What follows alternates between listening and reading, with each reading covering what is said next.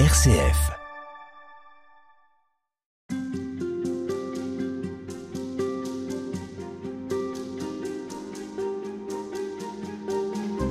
Dans les récits que font les femmes que vous accueillez en RDC, Bernard Hugeux, il y a euh, des choses euh, innommables, indicibles, qu'elles arrivent pourtant à dire et surtout qu'elles ont vécu. Vous êtes donc confronté à travers ces récits à ce qu'on pourrait considérer comme euh, étant le mal absolu. Qu'est-ce que vous faites de cette question du mal? Votre foi est ébranlée dans ces situations? Bon, je crois qu'il n'y a pas moyen de vivre dans le monde dans lequel on est euh, aujourd'hui, et peut-être plus encore à cause des médias. Je ne dirais pas qu'il y a plus de mal dans le monde que dans le passé, mais je veux dire que il y a une telle complaisance à souligner ce qui va mal, bien souvent. Et étant donné les moyens que nous avons de nous informer euh, aujourd'hui, on peut avoir l'impression, quand on regarde par exemple les informations le soir, que le mal est absolument partout. Alors c'est sûr qu'on ne peut pas éviter la question du mal, surtout quand ça touche des innocents. Alors là, s'il y a bien une chose qui provoque l'indignation, la colère et parfois carrément l'athéisme, c'est la souffrance de l'innocent. Et on a l'impression d'un silence de Dieu. Hmm? Parce qu'on se dit, c'est pas possible qu'un Dieu qui soit tout puissant, tout amour, juste, permette des choses pareilles. Il y a une réaction par rapport à cela qui, qui me touche personnellement, lorsque je suis devant des personnes dont j'ai l'impression que le parcours de vie est un parcours euh, de souffrance euh, successive destructrice, je me sens injustement privilégié. Euh, je suis pas né dans une famille d'alcooliques où, où le père a violé sa fille, ou je n'ai pas vécu dans un lieu où il y a des groupes armés qui, bon, ce qui peut se connaître, et puis même ici en Europe, partout. Enfin bon. Et donc, on se dit, pourquoi, l'autre, mmh. pourquoi moi? Et, et là, il n'y a aucun mérite. Parce qu'il y a des cas, on peut se dire, c'est parce que j'ai fait ceci ou j'ai fait cela. Mais dans ce cas-là, vous voulez, moi, j'ai rien fait de tout. Je suis né dans une famille où j'ai pu faire des études supérieures. J'ai eu la chance de rencontrer des gens qui m'ont parlé du Christ et, et, qui ont fait que je suis tombé amoureux du Christ et que j'en vis. Et bon, voilà. Mais c'est un cadeau que j'ai reçu. C'est donc pour ça que moi, je m'engage dans ce que je fais parce que j'estime que j'ai été tellement privilégié que tout ça, je peux pas le garder pour moi. Voyez? Alors, il y a des jours où vraiment, euh, je suis devant ces questions de ce mal, qui peut être considéré d'une certaine façon comme un mal absolu, parce que je trouve que quand on, détruit une personne jusque dans, dans ses profondeurs, c'est ce qu'on peut faire de pire, en fait, au monde, hein, même s'il y a bien d'autres choses qu'on peut faire aussi sur le plan écologique, etc. J'emploie parfois l'expression de, de, mon combat de Jacob, où parfois euh, j'ai envie de demander des comptes à Dieu. Et ça déjà, je le faisais dans des cours que je donnais sur la question de, de la toute-puissance de Dieu. Ben, comment Dieu peut-il être tout puissant, tout amour, et, et puis euh, en même temps euh, laisser, sembler laisser faire ce qu'il fait. Vous avez des semblants de réponse ou des débuts de réponse? En fait, euh, pour moi, la réponse, d'abord, je dirais, c'est une énigme pour laquelle je dirais que je n'ai pas forcément l'explication. Mais là où euh, je réagis, c'est quand on parle de la toute-puissance de Dieu. Voilà. Alors évidemment, quand on vous dit Dieu est tout puissant, donc il manipule tout ce qui se passe sur la planète, et donc euh, dès qu'un homme a tué un autre homme, eh bien euh, Dieu est impliqué dans cet assassinat, je dis non. Parce que justement, ce qui fait que c'est toute puissance de Dieu, telle telle qu'elle est présentée dans la Bible, mais en fait, ce ne sont pas des bonnes traductions, parce que la, vraie traduction, c'est pas tout puissant. Quand on emploie, c'est le Dieu des armées, c'est El Shaddai, c'est le Dieu des hauteurs, mais c'est pas le Dieu tout puissant, parce que dans une relation, quand un des deux est tout puissant, l'autre n'existe pratiquement plus. Et la relation que Dieu a vis-à-vis -vis de nous n'est pas une relation de toute puissance. C'est une alliance. C'est une relation d'alliance, et puis pour nous chrétiens, on dirait aussi c'est une relation de paternité entre père et fils. Et un père qui est tout puissant par rapport à son fils, il n'y a, plus de fils. Bon, il n'y a plus de relation filiale. Bon, alors il faut bien reconnaître que lorsque Dieu a créé l'homme à son image et à sa ressemblance, c'est-à-dire en être libre, on a vu ce que nous raconte la Genèse avec les mots de la Genèse, mais que l'homme à peine libre a envie de prendre la place de Dieu et rompt cette alliance. Parce qu'il est libre de le faire. Et alors, qu'est-ce qu'on voit? Ce Dieu, soi-disant tout-puissant, qui est là dans le jardin de l'Éden à chercher Adam. Où es-tu? Et Adam qui se cache parce qu'il se rend compte qu'il a transgressé et qu'il il a essayé de prendre une puissance qui n'est pas la sienne. Et, voilà. Et donc, il y a cette vulnérabilité de Dieu. Moi, je dis souvent, Dieu est aussi vulnérable vis-à-vis de moi qu'un parent l'est vis-à-vis de son enfant. Mais est-ce que c'est très rassurant, ça, un Dieu vulnérable? Ben, À condition que ce Dieu ne soit... Parce que pour moi, Dieu n'est pas impuissant.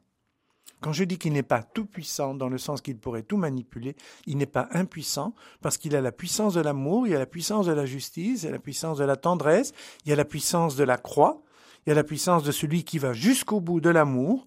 Et donc, euh, je crois profondément à cela. Donc, il n'est pas impuissant.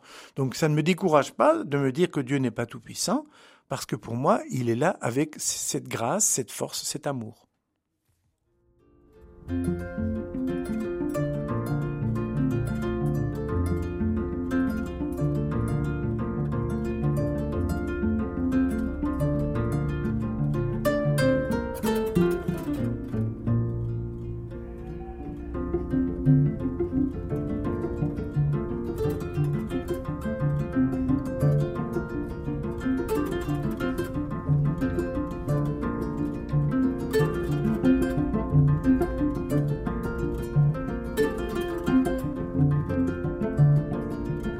Cette question du mal, Bernard Hugeux, finalement, qui n'a pas de réponse, est-ce que ça veut dire qu'il faut renoncer à essayer de, l'expliquer, de, trouver euh, les clés de, de compréhension?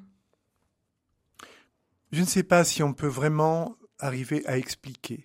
Pour moi, ça reste quand même une énigme qu'il y ait euh, tant de mal et un mal qui touche injustement des gens fragiles et innocents. Donc, euh, je crois qu'il faut accepter de vivre avec cette non-connaissance, ce qu'on appelle parfois en philosophie l'aporie, l'absence de réponse. Mais alors, euh, quelle est votre espérance à vous? Ben, Mon espérance, c'est qu'à travers tout ça, il y a quand même de l'amour qui, qui, qui passe. Je crois profondément dans la bienveillance de l'être humain, malgré tout ce qu'on peut dire. Il y en a qui disent que l'homme est, un loup pour l'homme, que l'homme est profondément mauvais. Moi, je ne crois pas. Vous ne désespérez pas de l'homme? Je ne désespère absolument pas de l'homme parce que tous les jours, j'ai autour de moi des gens qui se précipitent euh, pour aider quand il se passe quelque chose de grave, qui se, qui, qui se solidarisent. J'ai des gens qui viennent, me, qui viennent me voir dans un état épouvantable et quand je dis comment est-ce que vous en êtes sorti, eh bien, ici, il y a une personne qui m'a donné ça, l'autre, elle m'a donné ce vêtement, cette autre, elle m'a accompagné, cette autre m'a donné de l'argent pour que je puisse voyager, une autre a donné du lait pour mon enfant, etc. Et je vois là qu'il y a eu toute une chaîne qui s'est mobilisée autour de cette personne. Et nous le voyons d'ailleurs quand on a parfois un appel euh, à l'aide lorsqu'un enfant doit suivre une opération très grave du cœur, par exemple, et on fait appel à des donateurs. Il y a des choses. Par exemple, il existe en France un service qu'on appelle euh, euh, chirurgie cardiaque pour l'Afrique où on fait venir des, enfants africains que l'on va soigner complètement gratuitement, qui vont être pris en charge pendant deux mois pendant une famille. Bon, mais je dis, c'est ça le cœur. C'est bien la question de parler de cœur, c'est donner un cœur à cet enfant. Bon, il y a plein, plein de signes d'espérance autour de nous. Alors moi, je suis bien obligé de vivre avec cette énigme qui fait que cette injustice, je ne peux pas l'expliquer. Je disais à mes étudiants, mais laissons Dieu être Dieu. Il est quand même, il, nous dit lui-même, mes pensées sont infiniment au-delà de vos pensées, aussi loin que le ciel est éloigné de la terre. Bon, évidemment pour nous occidentaux qui voulons tout expliquer scientifiquement, ça nous ça nous facilite pas, ça nous satisfait pas. Pour les philosophes, ils vous disent c'est insuffisant. Les théologiens, bien entendu, ils veulent arriver, il y en a qui veulent absolument arriver à tout expliquer, mais je regrette, on n'explique pas tout. Mais est-ce que ça veut dire que Dieu a déserté? À certains endroits. À certains endroits. Nulle part il n'a déserté. Partout, partout où je suis passé, et Dieu sait si euh, par mon travail en tant que formateur, j'ai voyagé beaucoup dans le monde, partout j'ai rencontré des gens formidables. Partout, Dieu est à l'œuvre, dans toutes les religions, dans le positif de toutes les religions, et c'était une des grandes découvertes de Vatican II, quand on a reconnu ce qu'on appelait des semences du Verbe, hein, et des, des, des, des semences de vérité dans d'autres religions. Moi, je crois que Dieu est à l'œuvre en cet âge, qu'il est à l'œuvre de façon infiniment discrète, bien souvent, sans faire de bruit, mais quand on est capable de regarder, on voit qu'il n'est pas absent. Mais il compte sur nous. Et c'est là la vulnérabilité de Dieu. C'est qu'en fait, il, veut passer par nous. Et le problème, c'est que nous ne sommes pas toujours assez conscients de ça. Il y avait cette fameuse chanson euh, Vous êtes les mains de Dieu, vous êtes des, bon, le visage de Dieu. Il, sa vulnérabilité aussi, c'est de dépendre de personnes comme nous, puisque l'incarnation se poursuit à travers l'envoi qu'il a fait, à travers des personnes fragiles et maladroites que nous sommes, mais auquel il donne la grâce et la force. Et pour moi, il continue à agir, même à travers ma petite personne avec le peu que je fais. Donc ça veut dire que euh, on, attend trop de lui, nous, parce que nous, on se repose beaucoup sur lui. Si lui se euh, euh, veut passer par nous. Je crois que parfois, on voudrait bien qu'il prenne les responsabilités à notre place.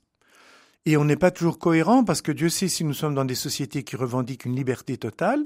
Il y a d'autres moments où on dit mais comment est-ce que Dieu permet que quelqu'un fasse comme ceci ou cela? Mais moi je veux pas que Dieu m'empêche de faire des, bêtises. Et donc euh, à partir du moment où Dieu respecte notre liberté, il est dans cette vulnérabilité là. À partir du moment où il passe par nos mains et notre regard pour aimer, eh bien il agit à travers nous.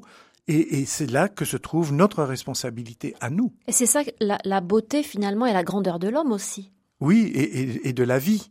Nous sommes appelés à être des icônes de la tendresse de Dieu, ce qui suppose que nous nous laissions aimer par lui, et ça c'est une chose qui est difficile de se laisser aimer, et que nous soyons aussi gestes, regards qui viennent de lui. Et c'est à ce moment-là que je crois qu'il restera toujours de l'espérance. Un très grand merci Bernard Hugeux d'avoir été avec nous dans ces haltes spirituelles. Merci Je rappelle que vous êtes missionnaire euh, d'Afrique et que vous êtes donc actuellement euh, en RDC à Bukavu où vous formez des religieux et des religieuses et puis vous accompagnez, vous accueillez également des femmes qui ont été victimes euh, de sévices sexuels, de, de viols. Merci à vous. Je précise que vous êtes aussi l'auteur d'un livre qui est paru en 2015 chez Bayard. Ce s'intitule La compassion, j'y crois, où vous revenez sur cette expérience. Encore un très grand merci et merci à Delphine Krizanovka qui était à la technique. Merci à vous.